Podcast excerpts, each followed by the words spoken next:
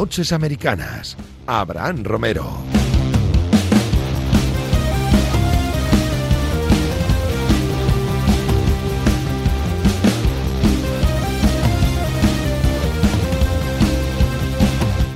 Los Tampa Bay Buccaneers son los campeones de la Super Bowl, los campeones de la NFL, de esa Super Bowl número 55 que se disputó en su estadio, es decir, primer campeón, primer equipo de la NFL que gana el anillo en su propio estadio. Tom Brady, Rob Gronkowski, tenemos que hablar de muchas cosas, Bruce Arians, Todd Bowles, Patrick Mahomes, eh, Andy Reid, muchas cosas con nuestros amigos Pepe Brasín. ¿Qué tal, Pepe? ¿Cómo estás?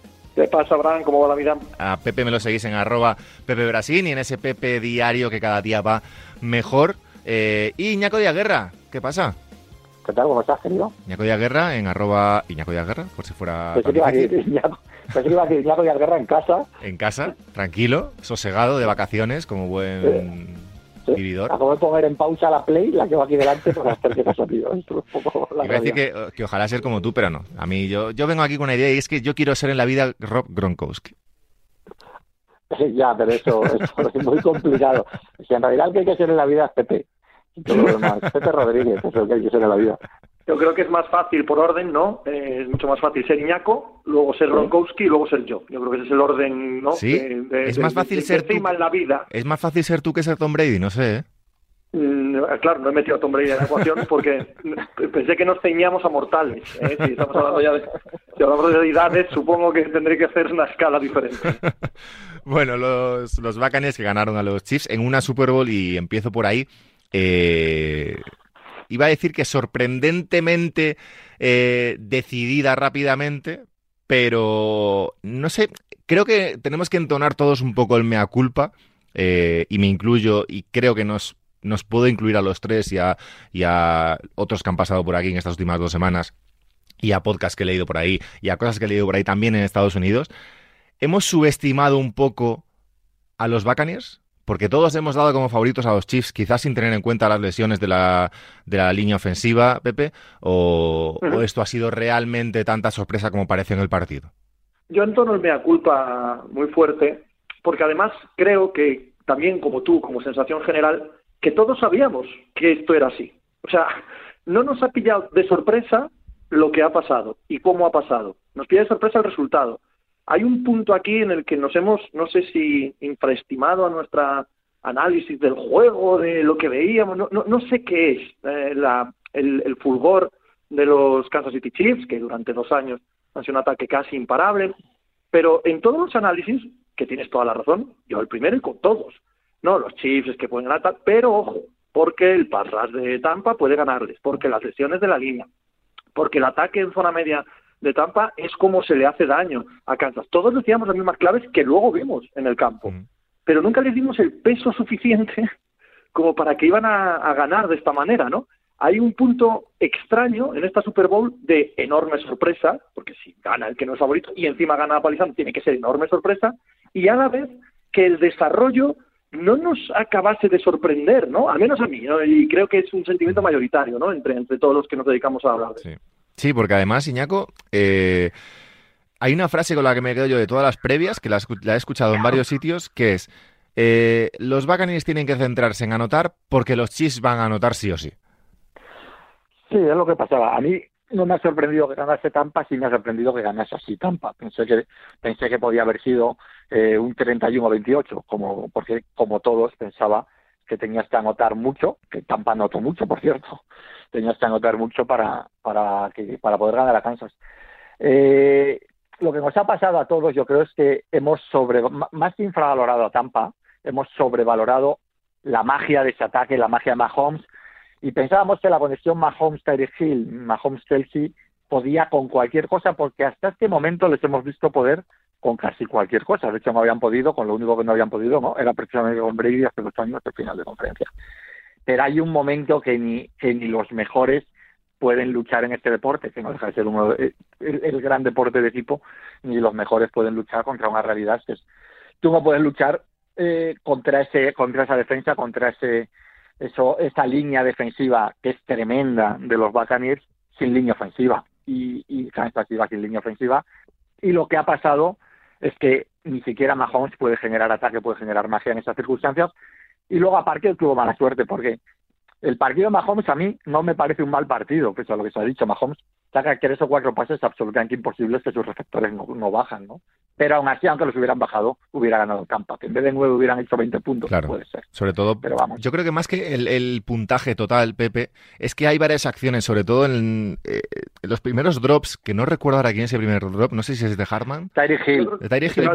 de Hill y luego de Kelsey, al, poco. Y más allá del de la segunda parte, este que, que Mahomes escapa de, del pocket y acaba cayendo y tal, más allá de ese, que ese ya es eh, eh, imposible, evidentemente, y mágico y todo lo que queráis, pero ese no es el drop importante, yo creo. Eh, los dos primeros llegan sí que, Pepe, en un momento, yo creo, em, trascendental en el partido de que, en caso de haber hecho eso, podían a lo mejor sentimentalmente o cerebralmente haber cambiado un poco el rumbo del partido, haber dicho, ostras, sí que podemos hacerlo. Pues que no lo lograron en todo el partido. Puede que sí, pero fue tan físico el dominio que me da que no tiene mucho que ver eh, el que se vinieran abajo o no. Sí que concedo que al final de la primera mitad los vi desquiciados, desquiciados como nunca los he visto. Eh, les parecían mal todos los flags, que unos son más y otros menos, bueno, en todos los partidos. Les parecía mal a Tyra Macio el pique con, eh, con Tom Brady, los vi desquiciados. A Andy Reid equivoca la manera de pedir los tiempos muertos al final de la primera mitad, entonces puedo entender eso pero fue tan físico el dominio, tan, tan físico, lo que decía antes Iñaco, la destrucción de la línea ofensiva de Retales que tenía delante Kansas, que me cuesta imaginar un partido diferente. De hecho, hasta los drops, yo no los considero como tal. Bueno, eh, técnicamente me da igual que se consideren o no drops. Pero no eran jugadores solos a los que se les cae el balón. No, no. Eran jugadores con Winfield pegado, eran jugadores con Carlton Davis pegado, era eh, Mahomes soltando el balón forzado, no una espiral perfecta al medio. Era no son drops como tal, son jugadas que puedes hacer, que puedes eh, conseguir porque son buenísimos, pero en las que la defensa de Tampa tenía algo que decir, ¿no? Tanto la secundaria como la presión adelante, como la tensión del partido, era todo muy físico, muy, muy físico. Fueron sometidos físicamente. Entonces, por supuesto que hay momentos del encuentro en el que dices, bueno, esto puede cambiar anímicamente, pero por ejemplo, Kansas tiene un goal line Stein, que es una de las jugadas que emocionalmente más te levanta. Los pararon en la yarda uno, en un cuarto down en el que, y aún así, el, componente físico no se vio afectado en absoluto a partir de ahí. Fue un, fue un aplastamiento muy, muy contundente como para pensar que pudo cambiar por un flag, por un drop, por... Era demasiado obvio quién era el mejor equipo. Es que el resultado es engañoso. Eh, es, que, es, que, es que Tampa Bay deja de atacar. Eh, Tampa, mientras quiere atacar para anotar, anota en todo, en todo, menos en el, en el menos al principio, cuando coge ritmo, anota, hace, hace todos los puntos. ¿Quién es? Eh, eh esa, ese, ese eh, goal line stand, que en realidad hay un balón que tiene cogido en línea, un línea que lo utilizan como receptor, que se la quitan de las manos y son dos carreras que se paran a nada. O sea, y luego anotan y anotan. Lo que pasa es que se pasan 25 minutos de la segunda parte dejando pasar la vida. y, cuando, les paran, y cuando les paran en la, en la yarda 1, eh, creo que era, era Jones el que no utilizaban a, a Fournette. No usaron, a Fournette, usaron a Jones en los dos, sí. Pero bueno, a lo que yo voy es que, la, que, que Tampa anotó 31 puntos porque no necesito más. O sea, la sensación es que si, que si Tampa llega a anotar 45, anota. Si Tampa juega en la segunda parte el ataque, o sea, todo lo que hace Brady lo hace en la primera parte, en la segunda parte se limitan a darle el balón a Fournette y dejar que corran los minutos, ¿no? Eso, eso es la evidencia de la superioridad total, que en la segunda mitad corren y corren sin problema y se comen un reloj sin problema, pues porque tanta superioridad había ahí como también en el otro lado de la trinchera. ¿eh? La línea ofensiva de Tampa se comió a la defensa de, de, Kansas también en el otro lado. Y cuando tuvieron que correr, corrieron. Cuando tuvieron que anotar, anotaron. Cuando tuvieron que gastar tiempo, gastaron tiempo bueno, lo que digo, me parece un dominio aplastante en todas las líneas de juego. Total, porque de hecho eh, las estadísticas que ya las habréis visto de cuánto corrió, cuánto tuvo que moverse Brady, cuánto tuvo que moverse Mahomes, eh, cuántas recepciones hicieron los eh, receptores de los Chiefs, rodeados o no de, jugadores de los de los Buccaneers, se ve la, la, la, absoluta superioridad tanto del ataque como de la defensa. Fue, fue brutal y por mi parte, la verdad, que sorprendente esa superioridad, pero sí que es verdad que, lo que decía Pepe, que en la, en la previa se, ha ido comentando el daño que le podían hacer los Buccaneers, pero aún así todos dábamos por hecho que el ataque de los Chiefs iba a funcionar y que la supuesta magia, no solo de Mahomes, ¿eh? porque es verdad que decía Iñaco que el partido de Mahomes es bueno, pero claro, decíamos, no, es que el drop de Kelsey, el drop de Hill, es que estamos acostumbrados a que cojan esos balones, pero es que cojan esos balones es una burrada muchas veces. Bueno, pero es a lo que nos han acostumbrado claro, claro, por eso. años. Bueno, pero, pero, pero lo que sí que pasó, si Pepe lo ha explicado bien, el partido que sucedió es un partido que se había escrito en casi todas las previas. Casi todas las previas tenían, sí, casi un favorito, pero se puede dar este partido, pam, pam, pam, pam, pam. O sea, todos sabíamos que se podía dar ese partido, pero le concedíamos menos posibilidades de lo que seguramente eh, el, el, frío análisis implicaba porque considerábamos que Kansas iba a inventarse algo bien. Pues no, no hubo nada que inventarse y no hubo partido y Brady y Gronkowski y es una locura todo y, ya está y ya está, Gronkowski, sí. luego hablamos de luego hablamos de Brady pero pero a nivel es verdad a nivel Patriot eh, cómo sienta esto yo me alegro yo me alegro muchísimo. Yo me alegro muchísimo perdón sí. Dime, dime, no, que son, dos de los tíos que como aficionado al deporte más feliz me han hecho en mi vida, entonces yo solo quiero que les vaya bien. Quiero, quiero que ganen todos los partidos, menos cuando jueguen contra los Patriots, pero vamos, y, va a muerte con Tampa en la Super Bowl, evidentemente. Hay un dato brutal en este sentido, eh, que dice Iñaco, que es madrileño y por lo tanto tiene un poco menos de peso que lo que digan los de Boston. Pero la realidad, la realidad es que es exactamente esa. Tuvo más audiencia la Super Bowl en el área metropolitana de Boston que la de Tampa. Tuvo más rating televisivo que algunas de las finales de los Patriots de los últimos años. Y en todas las encuestas del Boston Globe y de tal, era apabullante eh, el sentimiento de que gane Tampa, que gane Tampa en Boston. Claro, porque no, no, ha sido una salida. claro, es que no, ha sido. Él no se fue de malas maneras, ni, ni hubo nada. Claro, al final yo lo entiendo eso, hombre. Al final es. Eh, hoy ponía... no, perdón, hoy iba a hablar de Brady, pero... pero sí, sí, no, yo, yo, te iba a hablar del hecho. Te iba, te iba a preguntar si, si... Porque entramos ya en esto de las 10 Super Bowl, 7 anillos, bla, bla, bla. Eh, ¿Realmente cambia mucho el legado de Brady este anillo? No, porque el legado ya Claro, eso me pero, pero, sí lo, pero sí lo cambia en una cosa. O sea, eh, el único mínimo debate que existía y que es absurdo, ¿no? Que es el de Sí, porque todavía había gente, todavía ha habido gente, y la seguía diciendo que Brady era un producto de Belichick. Esto se ha acabado. Ni Brady es un producto de Belichick, ni este anillo hace que Belichick sea peor.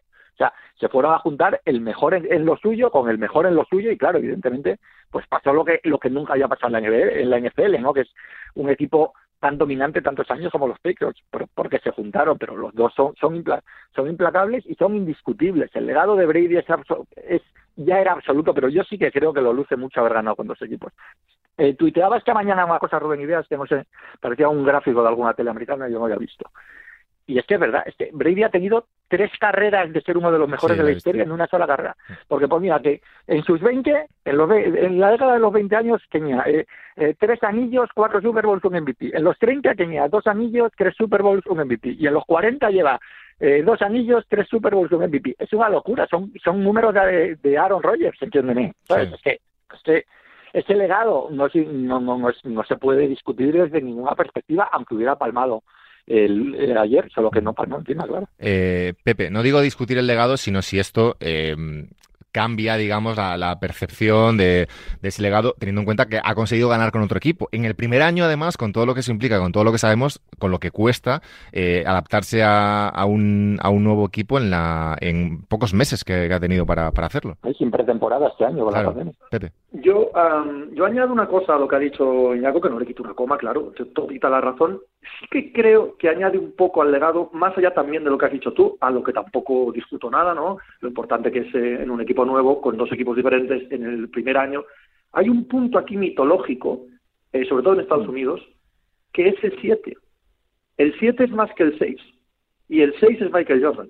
Hay, hay un punto mitológico aquí también, ¿eh? Ojo. O sea, aparte de todo lo que habéis dicho, que es eh, incontestable.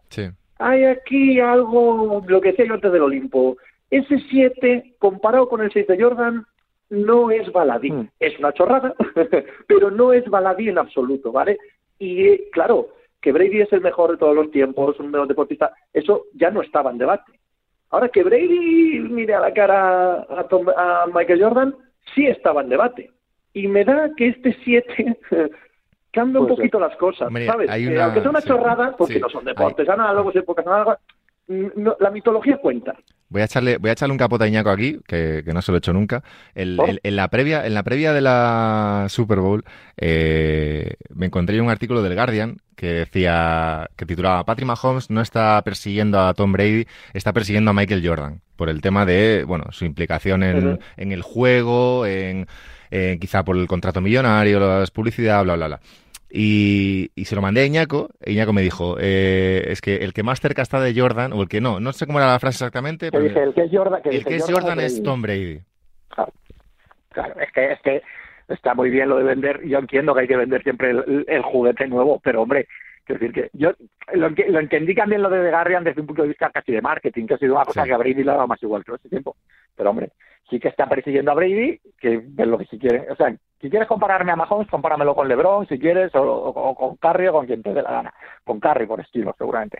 Pero hombre, es decir, si vamos a comparar con Jordan y Brady. Otro tema de Brady en esta Super Bowl es que Brady es el ejecutivo del año, que es otra cosa que se está hablando poco. Brady no, claro, Brady no es que vaya, es que Brady va y Brady eh, saca a Gronkowski del retiro, eh, dos touchdowns en la Super Bowl, eh, llama a Antonio Brown cuando nadie lo quiere, es intocable, lo mete en su casa, se lo ha quedado en su casa para que no se meta en líos, tal cual, eh, un touchdown en la Super Bowl. Eh, llama a él personalmente a Fournette nada más ser cortado por Jacksonville, eh, un touchdown y seguramente el jugador más importante en la segunda mitad de la Super Bowl. Es una locura, es que está hecho medio equipo, aparte de todo. Y volviendo a lo de a lo que decías tú, Pepe, eh, con el tema de Jordan, eh, ¿entra en ese debate de mejor deportista de la historia? El problema con Brady es el localismo, ¿no? Mm. O sea, no, no podemos sacarlo de Estados Unidos. Entonces, a mí me cuesta decir eso. ¿Por qué? Porque al fútbol, al fútbol juegan 4.000 millones de seres humanos. ¿sabes? Entonces, eh, está muy bien eh, dentro del fútbol americano y dentro de lo que son las grandes ligas y la estructura que conocemos del deporte profesional, Brady mira a la cara a cualquiera. Pero en este debate creo que entran factores sociales y, y económicos y de todo tipo, ¿vale? Para evaluarlo. Y no puedes ser Maradona o no puedes ser Messi porque tu deporte lo juegan 100 millones de personas y el deporte de los otros juegan 4.000 millones de personas. Es como, es que el mejor deportista de todos los tiempos es Phelps. Miren, no, no me toquen las narices con tonterías, ¿vale?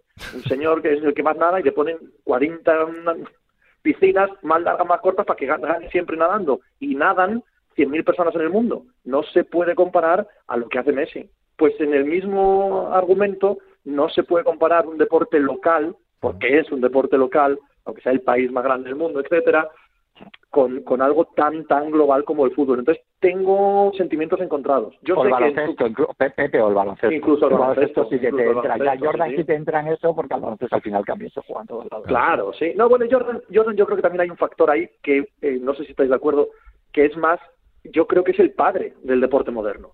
Eso también influye. O sea, el deporte moderno hay, hay un antes Jordan y un post Jordan. Sí. La relación eh, no solo con las marcas comerciales, sino con el aficionado, la relación eh, del héroe por encima del equipo. De... Hay, una, hay un punto en el que cuando Jordan emerge, cambia cómo vemos el deporte, todos, todos los deportes. Entonces, claro, luchas contra gigantes que van más allá de lo del campo. No digo que Brady no sea un gigante fuera del campo también. Digo que hay factores que creo que a esa escala no se le puede poner. Y que ahí, en esto yo creo, eh, habla mucho el marketing. Y al final a Brady es verdad que, como es un deporte, no se le conoce en todo el mundo como se conoce a los demás. Y eso, eso al final, eh, sea tonto o no, cuesta, no, entra, esa forma parte del debate, evidentemente. No vale solo No, con ser el mejor en algo, sino con que la gente sepa que eres el mejor en algo. Claro. Claro, o sea, aquí que mi padre se cruza con Tom Brady por la claro, calle claro. Y ni, y ni gira la cabeza. Mi Claro. padre se cruza con Jordan por la calle y cruza la cabeza y mueve la cabeza. Y con, bueno, con, y con Maradona, bueno, pues se asustaría, Pues ¿no? eso, porque está muerto, pero, pero bueno, no sé, no sé, no sé, entendemos. Exactamente. Eh, volviendo al partido, ¿Todd Bowles se merece volver a tener un cargo de entrenador jefe? Oh, sí, por favor, ya. Además, eh, ha pasado un poco desapercibido, eh, si queréis que me salga un pelín de la final, No, no, dale. un pelín desapercibido que los Jets ganaron 10 partidos con él como entrenador. Los Jets 10 partidos con como entrenador quizás sea mayor mérito que aplastar a Kansas City Chiefs en la final del otro día. Eh, cuando an- analizamos los fracasos de, de los entrenadores y tal, yo me gusta mucho poner en contexto lo que había antes de que ellos llegaran y lo que hubo después de que ellos se fueran. vio después, claro.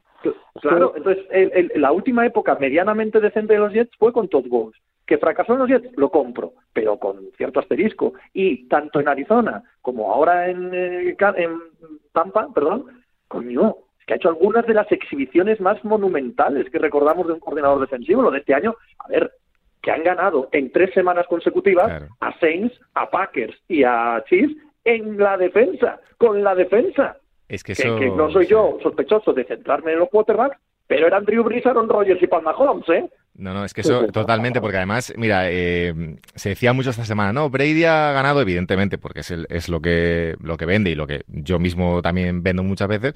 Eh, Brady ha ganado a Brees, a Rodgers y a Mahomes en los mismos playoffs. Claro, pero es que al final, evidentemente, no, no lo ganan en un duelo uno a uno. Eh, gana la defensa. Y es que es verdad que Brice físicamente no estaba como, como hace años, pero hombre, tienes al MVP de la temporada, que es Rodgers, y al mejor quarterback del momento, que es Mahomes. Y los paras desde la defensa, y los para. Y el director de esa defensa es Todd Bowles, Iñaco. Es que con Bowles pasa una cosa. Normalmente, eh, eh, yo soy, y teníamos un ejemplo de Super Bowl, no soy partidario siempre de defender que un grandísimo coordinador defensivo ofensivo puede ser un gran entrenador porque hemos visto muchos fracasos. Eh, teníamos enfrente a Españolo, que como entrenador jefe fue un desastre sin embargo ha sido un gran un gran coordinador defensivo muchos años en la liga, o el mejor coordinador defensivo de que yo he visto, en, que seguramente ha sido Wade Phillips, tampoco fue un gran entrenador en Dallas, por, ejemplo. Pero es que, ojo, ¿eh? ¿Y en Búfalo? Y, en Búfalo. Pero, pero y en Dallas, y en Dallas, ¿no? Sí, sí, pero que no fue bueno en ninguno de los ah, dos vale, Vale, no, no, vale, vale, vale. Se había entendido en Búfalo, sí, sí, en los dos lados, sí, sí.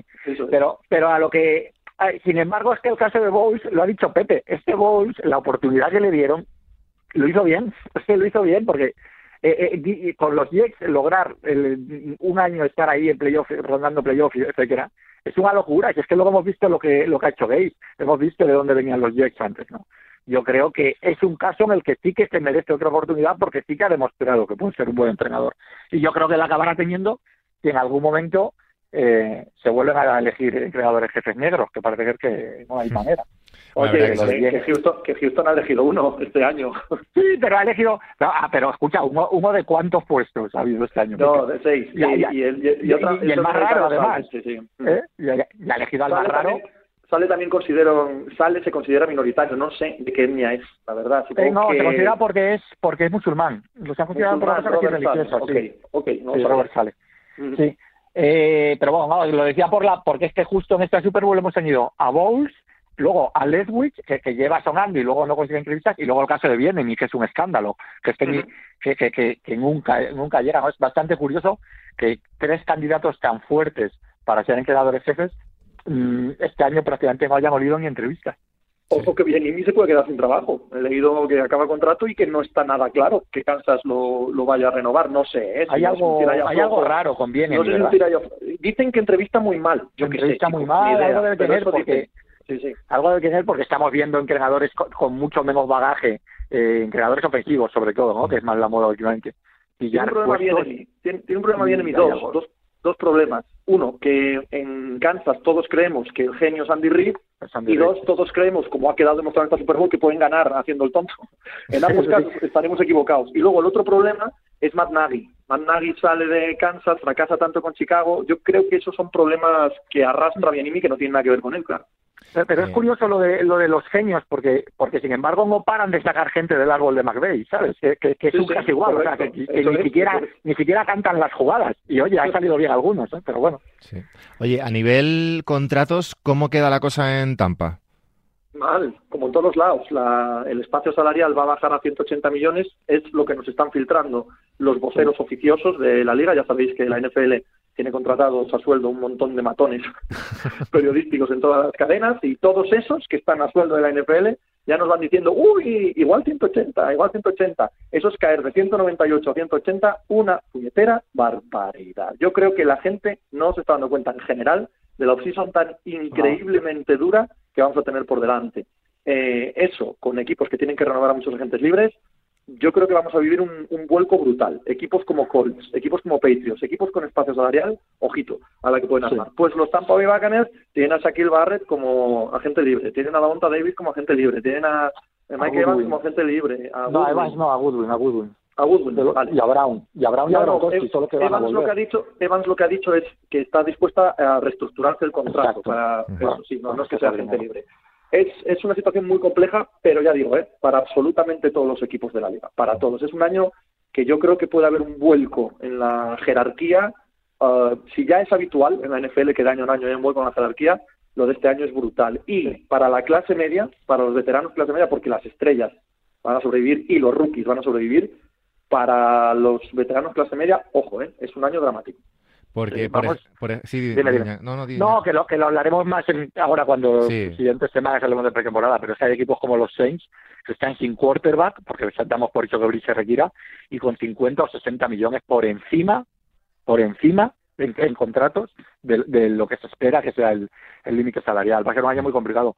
Tampa con todo yo creo que le pondrá eh, le pondrá el tag, sobre todo va a intentar retener a Barrett y a, y a Goodwin, a uno le pondrá el tag y al otro más o menos apañará algo y luego aquí traer a Brown y a, y a Gronkowski que ya han dicho que que seguir, mientras siga Brady yo creo que los podrá meter a la baja, pero van a tener que hacer sacrificios, quizá la Bonte David, sí. Eh, y, a- y los Chiefs, eh, entra ya el contrato de Mahomes, ¿no? Nah, No sí, tanto, no tanto como parece, ¿vale? No se va a los 35, Te, le- 40 te- millones te diré que lo vi, salarial. vi- entré en tu Twitch, creo que fue ayer, Sí. y justo estabas hablando del contrato de, de Kansas. para que Es que, es que esto, esto, claro, esto hay que explicarlo. Eh, Pat Mahomes este año ha contado 5 millones contra el espacio salarial. Claro. 5 millones. Eso se acabó. Eso se acabó para la próxima década, quiero decir. Sí, sí, sí. olvídate, ¿eh? Olvídate de pagar a Chris Jones, olvídate de pagar a Tyron Matthew, olvídate de pagar a Michel Schwartz. Vete olvidándote. A Kelsey, a Hill, a todos ya no los vas a poder pagar. Eso seguro. Y aquí empieza, claro, el juego de General Manager. Aquí empieza el juego Lego de empezar a acomodar un contrato que de todas maneras todavía no es muy gravoso. A mí me parece que se ponen 15, 20 millones este año. Bien, es, es, es algo más, pero está lejos de lo que ocupan contra el espacio salarial la mayoría de quarterbacks de la liga. Es en tres años cuando ya se dispara por completo. Ahora bien, tenías al quarterback por 5 millones. Vete Claro. despidiendo de muchos jugadores. Claro. Pero Kansas más o menos otro año de continuidad tiene, tiene muy poquitas Sí. cosas en peligro, sí. Pues a ver, a ver qué pasa. Eh, oye, por cerrar, que nada, quedan eh, dos minutillos. Hay rumores, no sé si tontos o simples rumores sin más, de, eh, de Sean Watson y Russell Wilson. ¿Nos creemos eso o no? Como Yo de momento no me, no me creo nada. La. CBS diciendo que uno los- otro. los Seahawks estaban poniendo en el mercado a, a Nah, Wilson. eso, eso- yo lo de Wilson no me lo creo. Lo de Wilson no me lo creo bajo ningún concepto. Ahora lo de Watson es evidente por la Sí, película. lo Watson sí, claro. Bueno, Lo que pasa es que Wilson, todo lo que sabemos, son filtraciones de su entorno, ¿eh? no del equipo.